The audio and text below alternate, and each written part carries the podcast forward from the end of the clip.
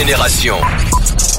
Anecdote du rap game, c'est sur Génération que ça se passe aujourd'hui. On va parler de Lil Bowo. Vous savez que lui, il a une carrière qui est assez longue et qu'il a commencé très tôt. Si vous ne savez pas, il n'a pas commencé au moment où il a sorti son single That's My Name. Il a commencé à 5 ans. Il faut savoir une chose, il était signé chez Death Row Records. Si vous ne savez pas, laissez-moi vous informer aussi d'une chose. Là, il a son dernier album qu'il doit publier et vu que Snoop Dogg est un membre de sa famille, c'est son oncle, enfin c'est le cousin de sa mère, il n'est pas écarté qu'il signe chez Defro pour sortir son dernier album. Là, on vous parle de Lil Bo. Laissez-moi vous envoyer son titre That's My Name qui a été produit par Jermaine Dupri et où ils ont pris le sample, le même sample que Missy Elliott a utilisé pour All and My Grill.